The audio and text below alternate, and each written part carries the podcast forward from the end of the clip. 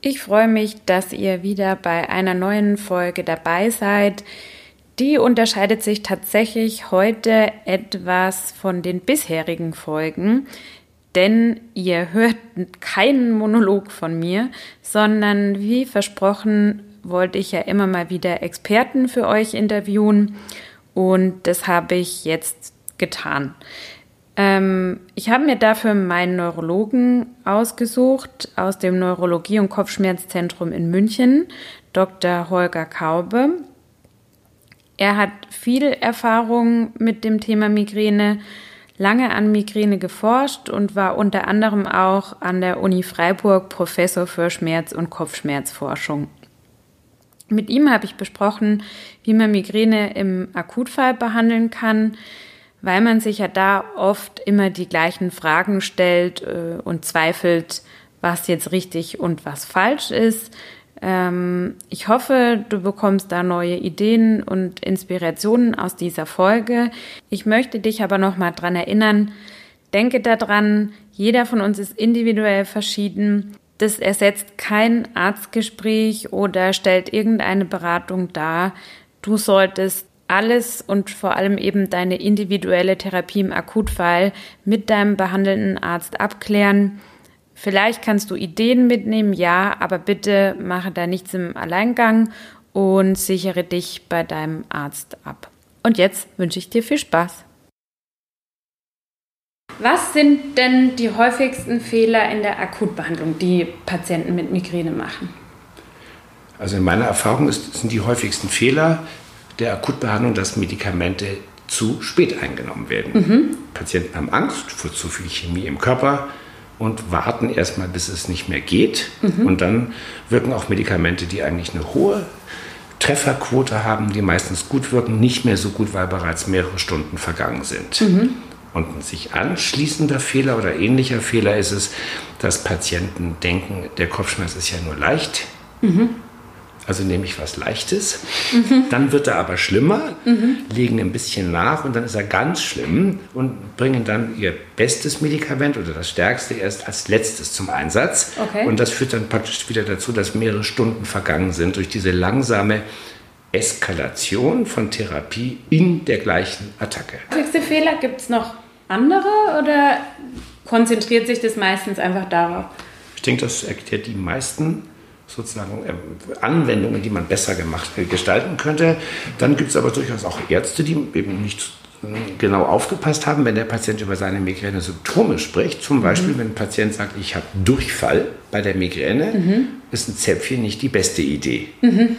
Durchfall ist vielleicht nicht ganz so häufig. Viele Patienten haben Übelkeit oder Erbrechen. Mhm. Und es bringt natürlich nichts, eine Tablette einzunehmen, wenn man weiß, dass man eine halbe Stunde später erbrechen muss. Mhm. So schnell kann die sich nicht auflösen. Mhm.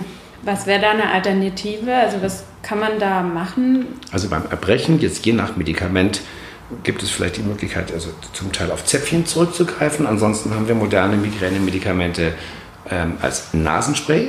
Und wenn es ganz schwierig ist, dem Patienten es sehr schlecht geht und die Attacken sehr schnell beginnen, gibt es die Medikamente auch als Spritze, die sich der Patient selber unter die Haut geben kann, so wie bei einer Thrombosespritze oder Insulinspritze. Mhm. Braucht also keinen Arzt dazu. Nun gibt es äh, unterschiedliche Menschen auf dieser Welt. Medikamente wirken offensichtlich bei verschiedenen Menschen auch unterschiedlich gut. Ähm, wie ist da so Ihre Erfahrung? Ist für jeden Medikament A von der Dosierung her äh, genauso, wie wenn es jetzt äh, jemand anderes nimmt? Also die Menschen sind unterschiedlich. Äh, vor allen Dingen eben, gibt es Unterschiede, wie gut ein, ein Mensch ein bestimmtes Medikament aufnehmen kann. Mhm. Tabletten, die rutschen beim einen sozusagen durch und der Körper hat keinen Benefit davon. Und ein anderes Thema ist, ob wie schnell der Körper ein Medikament abbaut. Mhm. Und da gibt es grob drei Gruppen in der Bevölkerung. Etwa 90 Prozent haben einen normalen Abbau in der Leber der Medikamente. Das heißt, wenn man auf den Beipackzettel guckt, irgendwo das ist ein Gramm, mhm. kann man davon ausgehen, was aus diesem Gramm im Körper passiert. Es gibt aber Patienten, die ähm, genetisch bedingt so ausgestattet sind, dass sie Medikamente sehr, sehr langsam abbauen. Okay.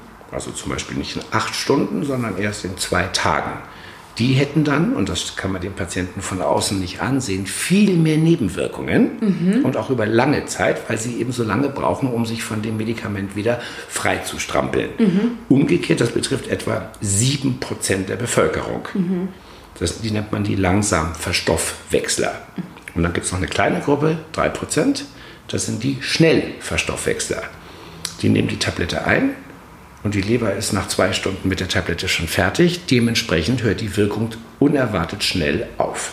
Mhm. Das wären so die drei Hauptgruppen, in denen sich Menschen grundsätzlich unterscheiden, wie sie auf ein Medikament reagieren werden.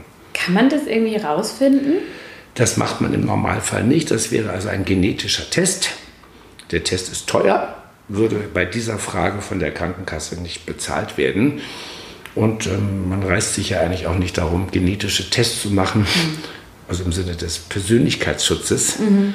um jetzt nicht unnötige Informationen über sich auch in die Welt zu setzen. Mhm. Das ist dann wahrscheinlich eher das Prinzip Trial and Try and Error, was, was funktioniert für mich, was nicht, auch gerade genau. bei der genau. Migränemedikation. Genau. Also statistisch können Sie ja davon ausgehen, etwa 90 Prozent, dass Sie mit einer normalen Dosis Ihrem ja. normalen Gegenüber gerecht werden. Mhm. Wenn aber jemand erzählt, dass er schon öfters mit Tabletten ungewöhnlich müde war oder benommen war, schwindlig war, mhm. dann kann man sich schon mal überlegen, ob das dann eben für die eigenen Vorschlag auch gilt, sodass man von vornherein eher mit der Dosis vorsichtiger anfängt. Einige haben Angst vor den, ich setze es in Anführungsstrichen, äh, starken Triptanen. Äh, wie erklären Sie sich den Mythos und was ist da wirklich dran? Die wichtigste Gruppe von Migränemedikamenten bei stärkeren Attacken sind einfach die Triptane geworden. Das erste Triptan kam ungefähr 1990 auf den Markt. Und es waren einfach sehr unglückliche Umstände, dass damals im Rahmen von investigativen Journalismus eine Fernsehsendung einen Beitrag brachte, gleich im ersten Jahr nach der Vermarktung, in der jemand also nachgestellt einen Herzinfarkt bekommen hat, ein junger Mann. Und das hat sich in das kollektive Gedächtnis von eben Ärzten, Apothekern und anderen in dem Gesundheitswesen einfach eingebrannt. Da ist doch was mit Triptanen und eben Kreislauf, Herzinfarkt oder Schlaganfall. Mhm. Das hat sich nie bewahrheitet. Diese Medikamente erzeugen keine Herzinfarkte oder Schlaganfälle. Okay.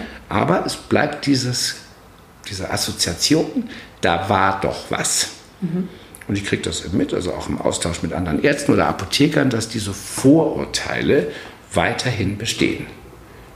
Das heißt zum Beispiel, wenn ein Patient, einige Triptane sind rezeptfrei erhältlich, dass der Apotheker dann den Patienten fragt, ja, waren Sie denn schon beim Arzt, um Ihre Migräne zu diagnostizieren? Und wenn der nur schnelle Hilfe möchte, führt das zu einer Verunsicherung des Patienten. Mhm. Okay, das heißt, die sind grundsätzlich bedenkenlos in der Einnahme? Ich halte diese Gruppe für praktisch bedenkenlos, aber es ist wichtig, auf den Beipackzetteln aller Hersteller steht drauf, dass Patienten mit Verdacht auf oder nachgewiesenem Herzinfarkt oder Schlaganfall oder drohendem Herzinfarkt oder Schlaganfall diese Medikamente nicht einnehmen sollen. Mhm. Aufgrund von Sorgen, die noch aus der Zeit vor der Entwicklung dieser Medikamente stammen, mhm. und zwar in Anlehnung an die Mutterkornalkaloide, die alten Ergotaminpräparate, die haben Kreislaufprobleme gemacht. Und weil die chemisch so ein bisschen Vorbild waren für die Entwicklung der Triptane, hatte man Sorge, ob es diese Schwierigkeiten geben kann. Obwohl die sich nicht bewahrheitet hat, ist es von dem Beipackzettel nie entfernt worden. Viele denken ja dann, dass die ähm, Alternativen wie jetzt Aspirin, Ibuprofen und so weiter und so fort ähm, milder sind oder weniger den Körper belasten ist, glaube ich, auch ein Irrglaube oder wie verhält sich das zu den Triptanen? Also die Alternative zu den Triptanen wären ja dann gut wirksame und auch stärker wirksame entzündungshemmende Schmerzmittel wie mhm. Aspirin, Ibuprofen, Diclofenac, Naproxen und andere. Mhm. Diese Medikamente sind für viele Patienten magenunfreundlich. Mhm machen Sodbrennen oder Magenschmerzen.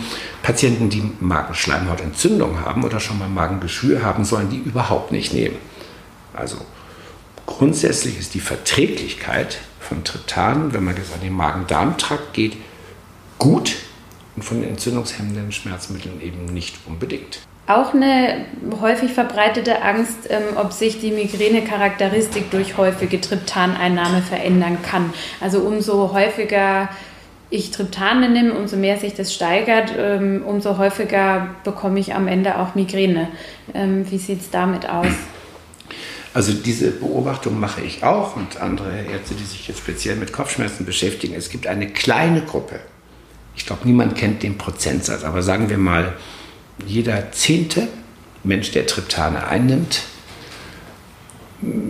erfährt eine schnelle und gute Wirkung merkt aber, dass zum Beispiel die Attacke dann einen Tag später nochmal kommt, mhm. was er vorher mit anderen Medikamenten nicht hatte. Mhm. Dann hätte sich tatsächlich durch das Triptan der Verlauf der Attacke geändert. Mhm. Und da muss man eben dann darauf gucken, wie man darauf reagiert, ob man dann mit dem Triptan noch einen weiteren Tag behandelt oder die Strategie ändert. Das heißt, man muss eigentlich schon immer den Gegentest machen, weil das könnte ja, wenn ich jetzt einfach eine lang andauernde Attacke habe, genauso gut mit einem entzündungshemmenden äh, Medikament passieren, statt dem Triptan, dass ich einfach am nächsten Tag, weil die Migräne so lange andauert, wieder genau. äh, den Wiederkehrkopfschmerz genau. habe. Genau, also das betrifft insbesondere Frauen, die meistens kurz vor der äh, Periode mhm. Migräne haben, dass diese Attacken sowieso schon mehr als einen Tag dauern. Mhm. Und dann würde die Attacke jetzt, egal was man für ein Schmerzmittel einnimmt, mhm. wahrscheinlich so viele Tage andauern, wie sie sonst auch dauert, mhm. wird aber durch das Medikament wirksam, zum Beispiel für 24 Stunden unterbrochen. Mhm. Taucht aber danach nochmal auf. Aber ob das dann am Triptan selber liegt oder äh, einfach an der Migräne, da müsste man dann gegentesten, das meinte ich, ob man dann den Effekt mit einem entzündungshemmenden Mittel nicht hat.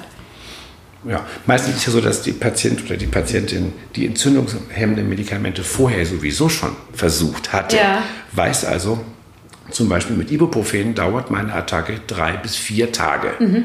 Dann wird sie das mit dem Triptan, wird sie nicht unbedingt weniger mhm. Tage andauern.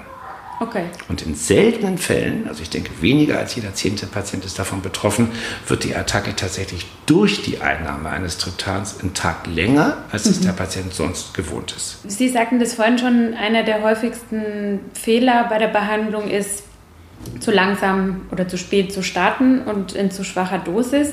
Ähm, nun sind sich eben viele Migränepatienten nicht sicher, ob es Migräne wird oder doch nur eine normale Kopfschmerzepisode und man wartet.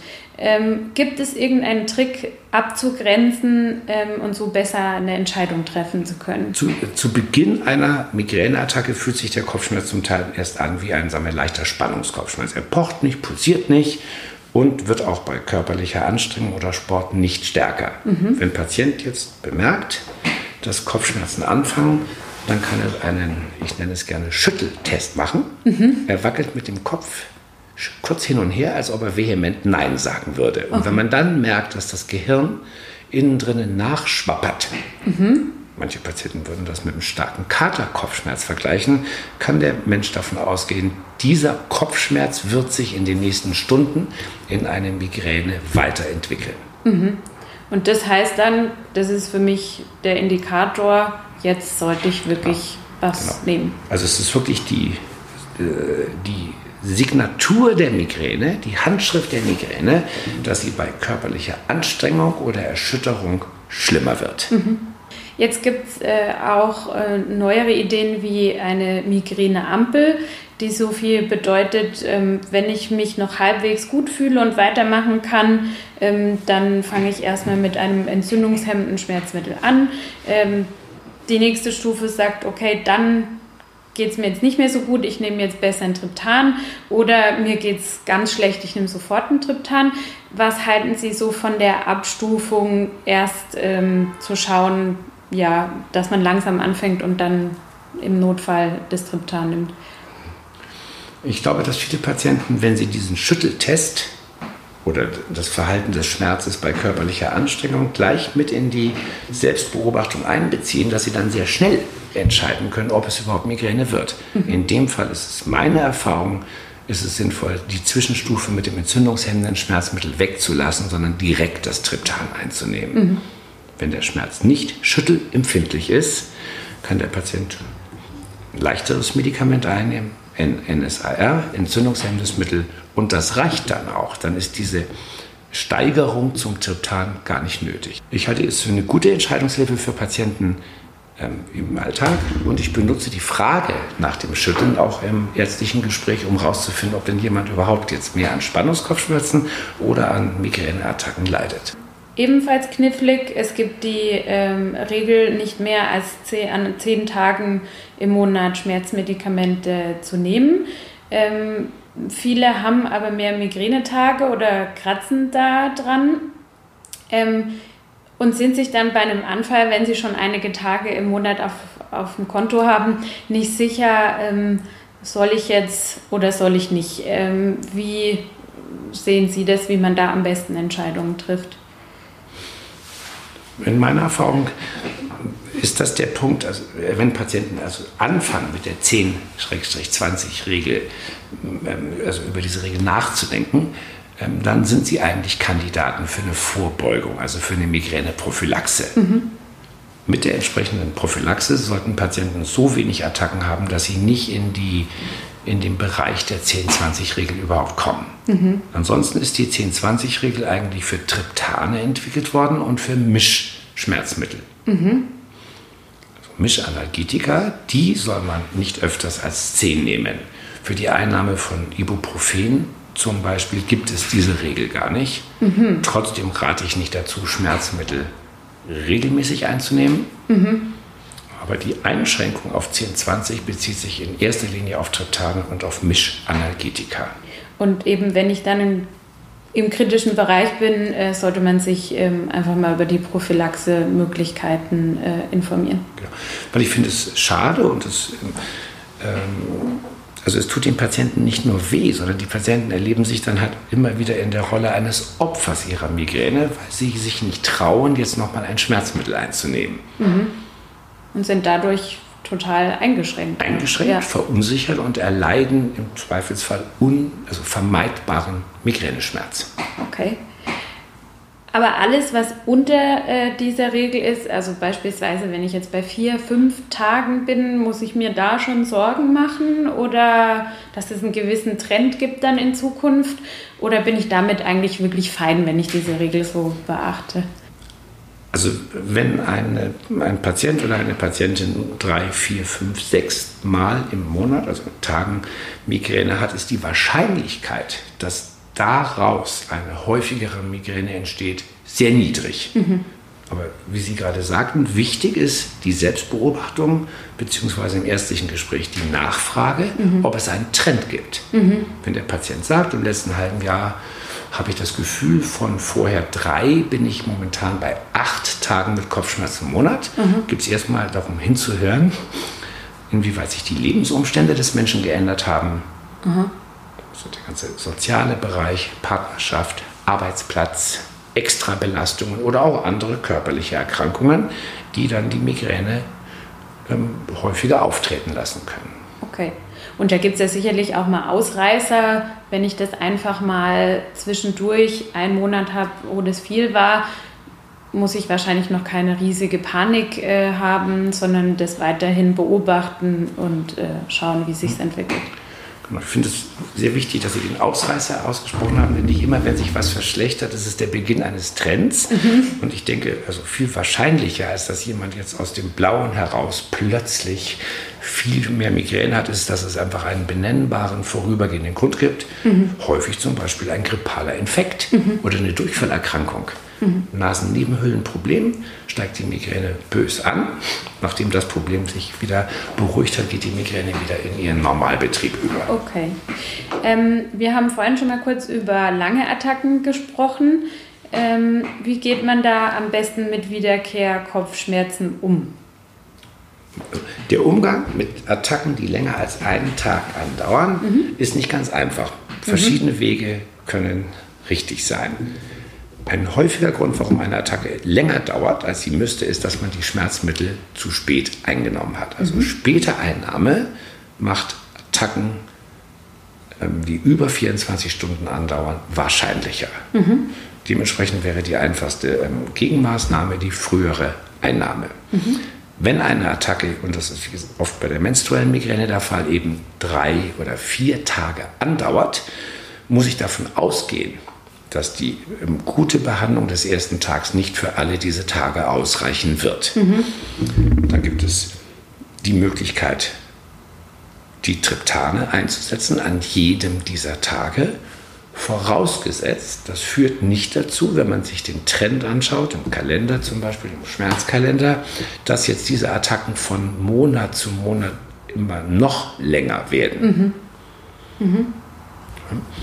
Alternativ kann man zum Beispiel versuchen, mit dem Triptan zu beginnen und dann mit entzündungshemmenden Schmerzmitteln nachzulegen. Mhm. Also am Anfang das Triptan und dann an den Folgetagen zu versuchen, nur mit Naproxen zurechtzukommen. Mhm. Wenn das nicht ausreicht, wird der Mensch zusätzlich an den Folgetagen Triptane brauchen. Mhm.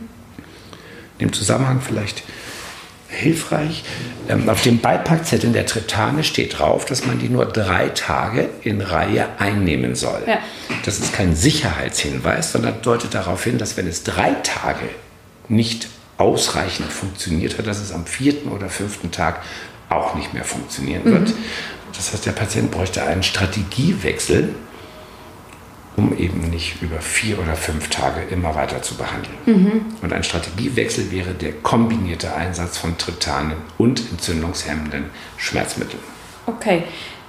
Das ist ja auch schon die, äh, das nächste Thema, nämlich ähm, oft wird eine Kombination von Triptan äh, und entzündungshemmenden Schmerzmitteln empfohlen. Ähm, wie gehe ich denn dann da vor? Nehme ich die beide gleichzeitig? Nehme ich die hintereinander. Äh, manche haben die Strategie, ich nehme Distriptan, warte ab, ob das wirkt und äh, schiebe dann noch ähm, was hinterher. Was ist da Ihre Empfehlung? Also die beiden Wege, die Sie gerade vorgeschlagen haben, sind gehbar. Und es muss man im Einzelfall gucken, womit der Patient besser zurechtkommt. Ich bin immer dafür, die Dinge einfach zu halten. Das heißt, wenn ich weiß, dass ich mit einem mit einem Triptan für einen Tag nicht hinkomme, weil es am Folgetag zu einer Wiederkehr der Migräne kommt, würde ich zunächst mal empfehlen, das Triptan und das entzündungshemmende Schmerzmittel einfach gleichzeitig einzunehmen. Mhm. Wenn das nicht reicht, um den zweiten Tag zu berücksichtigen, kann der Patient das entzündungshemmende Mittel am ersten Migränetag abends nochmal nehmen, um die Wiederkehr in der Nacht zu verhindern. Mhm. Okay, das heißt auch da stark oder hochdosiert anfangen und dann ja. schauen, wie sich es ja. weiterentwickelt. Ja. Und auch in Abhängigkeit einfach von meiner Migräne-Charakteristik, äh, die ich so von mir kenne. Genau, ja. Also die Kombination von Triptan mit entzündungshemmenden Schmerzmitteln ist biologisch sinnvoll. Mhm. Das braucht nicht jeder, aber sie ist sinnvoll. Und es gibt in den Vereinigten Staaten zum Beispiel eine fixe Kombination eines Triptans mit dem Entzündungshemmer, die die Patienten eben als eine Tablette einnehmen. Mhm. Und das versuche ich hier mit entsprechenden zwei Medikamenten nebeneinander für die Patienten genauso zu erreichen. Okay. Ähm, was ja auch noch eine Möglichkeit ist, ähm, die Triptane unterscheiden sich, ähm, einfach auch mit lang anhaltenden äh, Triptanen zu arbeiten. Ähm, welche wären das? Wie lange halten die in ihrer Wirkung? Also mit einer Ausnahme liegt die Halbwertzeit, die Zeit, in der der Stoff im Blut äh, eine Rolle spielt, äh, liegt die Halbwertzeit zwischen zwei Stunden und sechs Stunden. Mhm. Also die schnellst, die schnellst wieder aus dem Körper verschwinden sind nach zwei Stunden, im Blut nicht mehr in relevanter Menge da. Ähm, viele bis sechs Stunden und es gibt eine Substanz, äh, das ist das Frovatriptan. Ähm, das hat tatsächlich eine Halbwertzeit von 26 Stunden. Das übersetzt, lässt sich nicht übersetzen in die erwartbare Zeit von Schmerzfreiheit. Aha. Die Halbwertzeit gibt einem eine grobe Richtung, welche Medikamente länger oder kürzer wirken. Aber zum Beispiel das, dieses eine Triptan, das über 24 Stunden im Blut ähm, wirksam ist, hat nicht unbedingt über die gleiche Zeit eine Wirkung gegen die Migräne. Aber grundsätzlich gehört, wie Sie sagen, das Frovatriptan dann zu den genau. am längsten ja. wirksam. Also um hier nochmal eine Reihenfolge zu stellen, am schnellsten aus dem Blut verschwindet das Sumatriptan nach der Spritze, mhm. flutet schnell an und verschwindet wieder. Ähm, unter den Tabletten am längsten verweilt das Naratriptan, das die Patienten auch rezeptfrei kaufen können.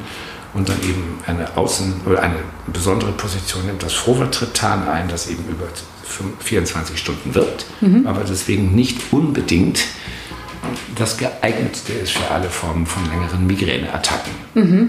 Das liegt unter anderem daran, das Medikament wirkt zwar lang, aber es wirkt auch relativ langsam, sodass die Patienten am Anfang schon wieder ein, zwei Stunden Zeit verlieren können, mhm. die sie aber für eine schnelle Schmerzfreiheit gebraucht hätten. Mhm. Okay. Ähm, wie ist es, wenn man sich direkt nach der Einnahme eines Medikaments übergeben muss? Da denkt man sich dann oft, das war jetzt äh, umsonst. Was macht man da? Also bei einem sehr frühen ähm, Erbrechen, fünf Minuten, zehn Minuten nach der Einnahme, können Sie davon ausgehen, dass, es, ähm, dass die Tablette sich noch gar nicht aufgelöst hatte und dass sie auch noch nicht aufgenommen wurde. Also kann der Patient einfach eine weitere einnehmen.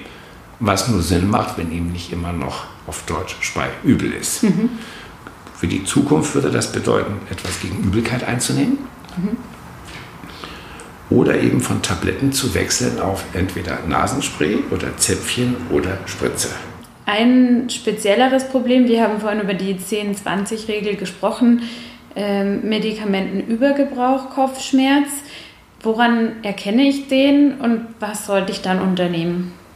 Also rein formal liegt ein Übergebrauch vor, wenn Medikamente öfters eingenommen werden, als das eben vorher besprochen wurde.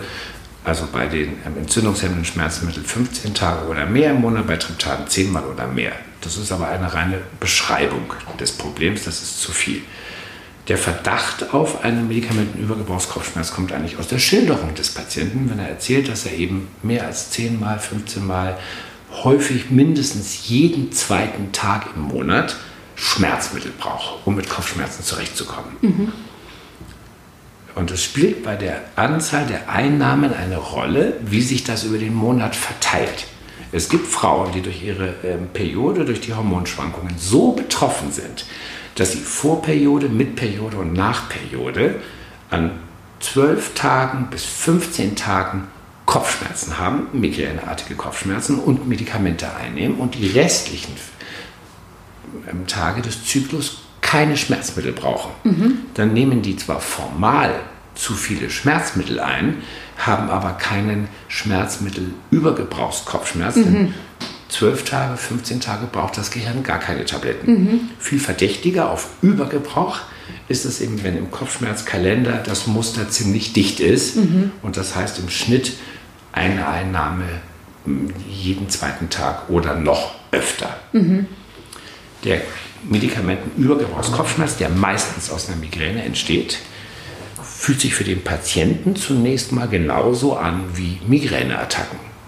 Die Schmerzen sind erschütterungs- und bewegungsabhängig, werden durch Sport schlimmer, der Patienten ist übel, Erbrechen muss nicht vorliegen und sind empfindlich für helles Licht, laute Geräusche und starke Gerüche.